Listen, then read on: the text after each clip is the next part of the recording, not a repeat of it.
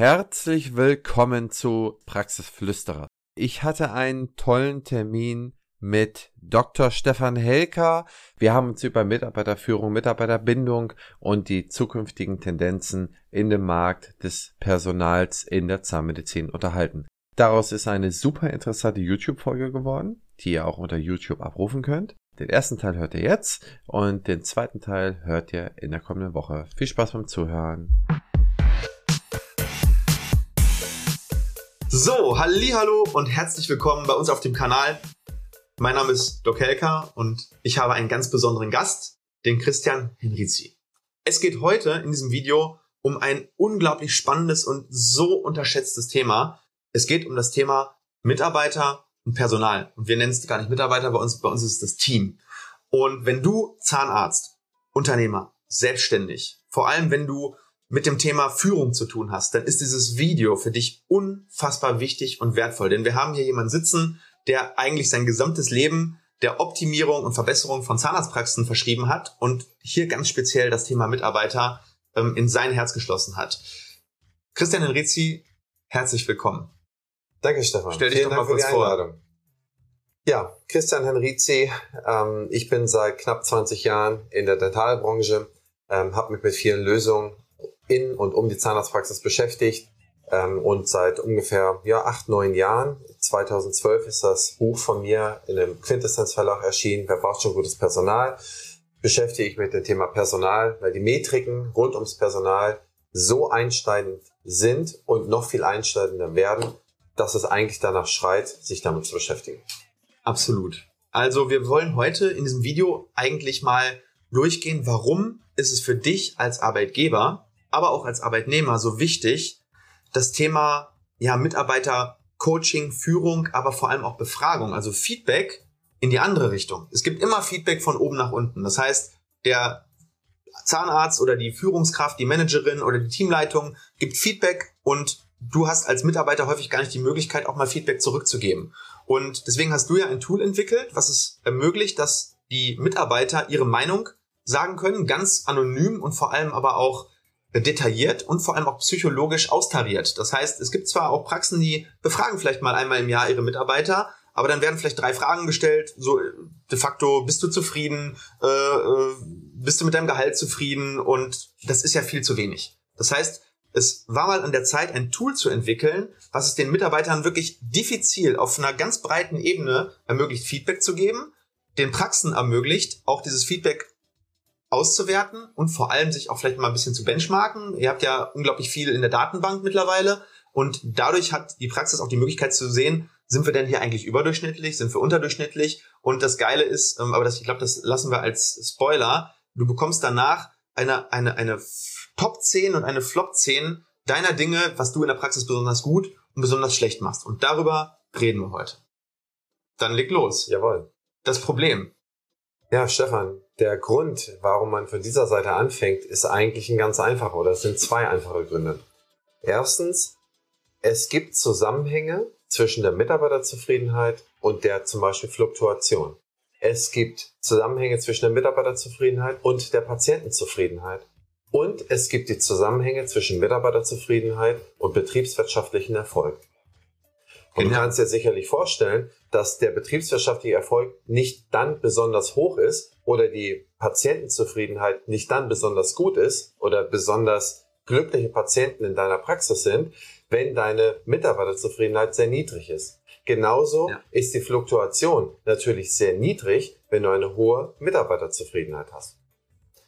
Mit diesem Wissen sind wir rangegangen und haben uns beschäftigt, wie kann man eigentlich herausfinden, was die Mitarbeiter ähm, antreibt, was die Mitarbeiter nicht so gut finden, was die Mitarbeiter gerne auch prophylaktisch für die Zukunft verbessern wollten. Mhm. Dann haben wir mit vielen Zahnärzten gesprochen, wir haben äh, verschiedene Erhebungen gemacht und am Ende des Tages ist es ähm, Practice what you preach und damit ist gemeint, der Zahnarzt erklärt seinen Patienten, ein- zur Prophylaxe zu gehen, um später größere Schäden zu vermeiden. Und wir sagen, frag deine Mitarbeiter, ob alles in Ordnung ist und was nicht in Ordnung ist, um später größere Vermögensschäden, Zufriedenheitsschäden, Patientenschäden zu vermeiden. Ja. Für mich ist es, dass alles entscheidende Tool, das alles entscheidende KPI in einer Zahnarztpraxis. A, man kann sich benchen mit allen anderen. Wie mhm. ist es? Und man kann auch dahingehend, zum Beispiel mit der Flop-Liste, gezielt an den Punkten arbeiten, die in der Praxis nicht gut oder einfach besser zu, also besser werden können. Du hast ja eine super interessante Statistik mitgebracht, nämlich wie viel kostet eine Zahnarztpraxis im Durchschnitt einen Mitarbeiterwechsel? Das heißt, eine, eine Mitarbeiterin, die eigentlich eingeplant war, dass sie weiterarbeitet, kündigt. Aus welchen Gründen auch immer. Klar, es gibt eine Grundfluktuation, die kann man nicht beeinflussen, Schwangerschaft, Wegzug, ähm, gesundheitliche Probleme. Aber wenn jemand ausscheidet und äh, das kommt unerwartet, es gibt keinen Ersatz, was kostet das eine Zahnarztpraxis im Durchschnitt? Die ZM hat da meinen Artikel veröffentlicht, das war 2019, und dort wurde von einem Durchschnitt von 20.000 bis 40.000 Euro gesprochen. Das heißt, wenn du auf ungefähr 30.000 kommst, ich rechne intern immer nur so mit 20.000, weil ich sehr konservativ daran gehe, ja. dann hat man ungefähr ein Gefühl, was die unnatürliche, also die zu verhindernde Fluktuation eigentlich ja. an Schaden, an, auch an Vermögensschaden in der Praxis verursacht. Ja, jetzt rechne mal, du hast eine Praxis mit ähm, zehn Mitarbeitern, sagen wir mal, und es gehen nicht nur eine, sondern es gehen zwei oder drei. Das heißt, du hast einen Schaden von 40, 60, vielleicht sogar, wenn wir am oberen Ende gehen, von 100.000 Euro. Und das ist für so eine Praxis durchaus, ja, das kann schnell mal äh, die Hälfte des Jahresgewinns ausmachen. Und vor allem natürlich auch der Stress bei den anderen Mitarbeitern steigt ja extrem auch an. Das heißt, genau. jede Kündigung zieht natürlich auch weitere potenzielle Kündigungen nach sich, weil Mitarbeiter überlastet werden und dann sagen, ey, das tue ich mir so nicht weiter an. Und die Kündigung passiert da meistens aus einem Grund und häufig ist der Erste, der sozusagen so einen Step geht, der Opinion Leader und das habe ich schon aus ganz vielen Praxen auch gehört, dass wenn eine, ist ein bisschen bei der Schwangerschaft auch so, eine wird schwanger, werden alle schwanger, eine geht, mehrere gehen. Häufig ziehen die ja auch Leute mit sich, weil die auch in Teams manchmal gehen, weil die sind intern natürlich super dicke und dann sagt die eine, ich gehe und sagt, das ist was, ich komme mit. Und dann hast du direkt im Doppelpack diese Statistik. Ja, und die Zahlen sind ja so zu sehen, dass der Zahnarzt oder die Zahnärztin nicht immer direkt es in seiner BWA sieht, also nicht unmittelbar, weil es überkompensiert Klar. wird, wie du sagst, von ja. anderen Mitarbeitern, ja. weil es von der Arbeitskraft des Zahnarztes oder der Zahnärztin selber ausgeglichen wird durch Mehrarbeit. Ja? ja. Das heißt, diese Kosten sind nicht immer aus der BWA rauszulesen, jedenfalls nicht sofort. Aber wenn sich das so multipliziert wie so ein Dominostein-Effekt, dann hat man meines Erachtens signifikante Probleme. Und das wird auch in den nächsten Jahren mit ziemlicher Sicherheit der größte Punkt, weswegen eine Praxis in die Insolvenz gehen könnte, im deutschen Dentalmarkt sein. Ja. Das heißt, andere ja, Insolvenzgründe gibt es im Prinzip nicht. Es ist fehlendes. Es wird nicht Patientenmangel sein. Absolut im Gegenteil. Wir werden eher deutlich zu viele Patienten haben. Natürlich ja. äh, lokal unterschiedlich. Ja, also es gibt ja natürlich in ländlichen Regionen, äh, ne, gibt es eine, ja. gewisse Versorgungsknappheit sicherlich. In riesengroßen Praxen gibt es vielleicht eine, in, in gewissen Stadtteilen vielleicht eine gewisse Überversorgung, aber im Durchschnitt zu viele Patienten, zu ja. wenig Mitarbeiter. Und auch der ähm, berufliche Nachwuchs lässt einen da nicht unbedingt glücklich werden, denn der Nachwuchs, es gehen so ungefähr 10.000 bis 12.000 ZFAs in den Markt ja. jedes Jahr. Ja. Ähm, wenn man sich da die Statistiken anschaut, dann sind sie im ersten ja, Ausbildungsjahr sind sie noch voller Feuer und noch voller voller Zufriedenheit. Das ist die Statistik ja. hier, ne? Genau. Du hast es sogar in diesem kleinen Heftchen. Wir blenden das mal ähm, einmal über, so dass ihr das visuell auch seht. Mhm. Ähm, Im ersten Lehrjahr kommen die Leute mit Feuer rein und sagen, ich möchte auf jeden Fall im Beruf bleiben. 61 genau. Prozent steht hier und 31, ich weiß es nicht. Das heißt, nur 8 Prozent sind eigentlich erstmal nach dem ersten Lehrjahr oder ist das im ersten Lehrjahr oder nach dem Nee, das ist tatsächlich die Befragung so zum Ende des ersten Lehrjahres. Zum ersten, ja. okay. Das heißt, im ersten Lehrjahr sind die meisten Leute noch recht positiv in dem Beruf. Mhm. Und dann geht's peu à peu bergab. Im zweiten Lehrjahr noch 39 Prozent, ja, ja, von 61. Und ja. im dritten nur noch 27 Prozent. Und das heißt, diese Menschen werden in dieser Zeit offensichtlich durch ihren Arbeitgeber deincentiviert, den Beruf weiterzumachen. Das heißt, von 10.000, die anfangen, wollen nur noch 2.700 bleiben. Ist richtig, oder? So ungefähr, ja. Und das sind eigentlich sehr bittere Zahlen. Katastrophe. Denn die äh, weiß ich nicht, Leute. Die kannst du ja auch sehr leicht, die sind ja noch nicht sicher, ob sie bei dir bleiben wollen oder ja. ob sie gehen. Ne, ob sie ihre Familienplanung vorantreiben oder ob sie was ganz anderes machen. Ja. Der Ausbildungsberuf ist eigentlich ein sehr hochwertiger Ausbildungsberuf. Man lernt Fingerfertigkeit, Man lernt durch das ähm, Abrechnungs-Know-how oder die Schematik im Abrechnungswissen, lernt man eine gewisse gesetzliche Systematik oder wie man damit arbeiten sollte. Ja. Und man lernt medizinische Dinge. Das heißt, es ist ein toller Ausbildungsberuf, der allerdings auch Begehrlichkeiten weckt zum Beispiel in der Automobil- oder Automobilzuliefererindustrie, ja. die sind unglaublich beliebt, als ZFA, also eine männliche oder eine weibliche ZFA, dort reinzukommen. Da verdienen ja. sie sehr, sehr viel. Und Klar, die Industrie Beispiel, kann viel zahlen. Ne? Genau. Die ziehen dann zum Beispiel Kabelstränge durch die Autos und verdienen dann, man kennt ja die Volkswagen-Tarife, ähm, die verdienen dann sicherlich im Durchschnitt nochmal einen ordentlichen Stück mehr als in der Zahnarztpraxis. Das heißt, wenn man sich die Zahlen anschaut und sagt, die weiß ich nicht, Leute, die befeuere ich mal mit einem guten Angebot und in den nächsten Jahren wird der Fachkräftemangel noch schlimmer werden. Ja. Ja. ja. Ähm, dann kommen da, dann bleiben da noch weniger. Richtig. In der Praxis. Und die Automobilindustrie ist ja auch nicht doof. Die ähm, wissen, wie sie den Zugang zu diesen Leuten kriegen über Social Media. Äh, dann äh, wird eben mal äh, eine Recruiting-Anzeige geschaltet ja. und äh, dann wird mal eben mit dem Tariflohn gewunken. Ja. Und wenn du dann jemanden hast, der sowieso latent unzufrieden ist, der sich nicht gehört, nicht wertgeschätzt fühlt, der vielleicht sagt, ich mache den Beruf an sich zwar gerne, aber ich, ich habe die Hoffnung verloren, weil mein, mein Chef oder mein Team nicht, nicht passt. Ja, und häufig wird er dann auch von einer, von einen Arbeitgeber auf die gesamten Arbeitgeber generalisiert. Das heißt, diese Statistik ist ja nicht, ich möchte nicht in meiner Praxis bleiben, sondern ich möchte nicht in meinem Beruf bleiben. Dann haben wir ein richtiges Problem als Zahnärzte, und zwar deutschlandweit, weil dann sind immer weniger Arbeitnehmer, also ZFAs zur Verfügung und immer mehr Patienten da, die versorgt werden wollen. Zahnärzte gibt es vielleicht noch genug, aber die Zahnärzte haben keine Assistenzen mehr. Und es werden ja jetzt sogar schon ähm, teilweise Praxisausstattungen mit Klingelknopf am Stuhl verkauft, wo dann der Zahnarzt mal eben aufsteht in der Behandlung und dann den Patienten an der äh, Theke noch annimmt und äh, ohne Assistenz arbeitet. Also diesem Trend müssen wir entgegenwirken und welch ein Glück, es gibt ein Tool, mit dem man das machen kann. Und ich glaube, jetzt kommen wir so langsam in Richtung Lösung des Problems, nämlich eurer Software, beziehungsweise eure Befragung. Ne? Ja, zumindest ist es Prophylaxe für das, äh, für das Problem. Genau, also, ist, also die Befragung genau. an sich wird noch nichts ändern. Aber für die, die sagen, ich möchte besser werden als Arbeitgeber, genau. für die ist es natürlich ein Tool, Prophylaxe zu betreiben im Sinne von, dass diese 61 Prozent vielleicht auf 70 Prozent hochgehen und nicht auf 27 Prozent runter. Absolut. Also es ist die Prophylaxe für das Management der Praxis, für das aus meiner Sicht wichtigste KPI in einer Zahnarztpraxis und das ist die Mitarbeiterzufriedenheit noch vor der Patientenzufriedenheit, weil die sich bedingen und zwar in der Reihenfolge. Ja, Ursache und Wirkung. Genau. Ja? Und genau. Ursache ist hier die Mitarbeiterzufriedenheit. Da fängt alles an.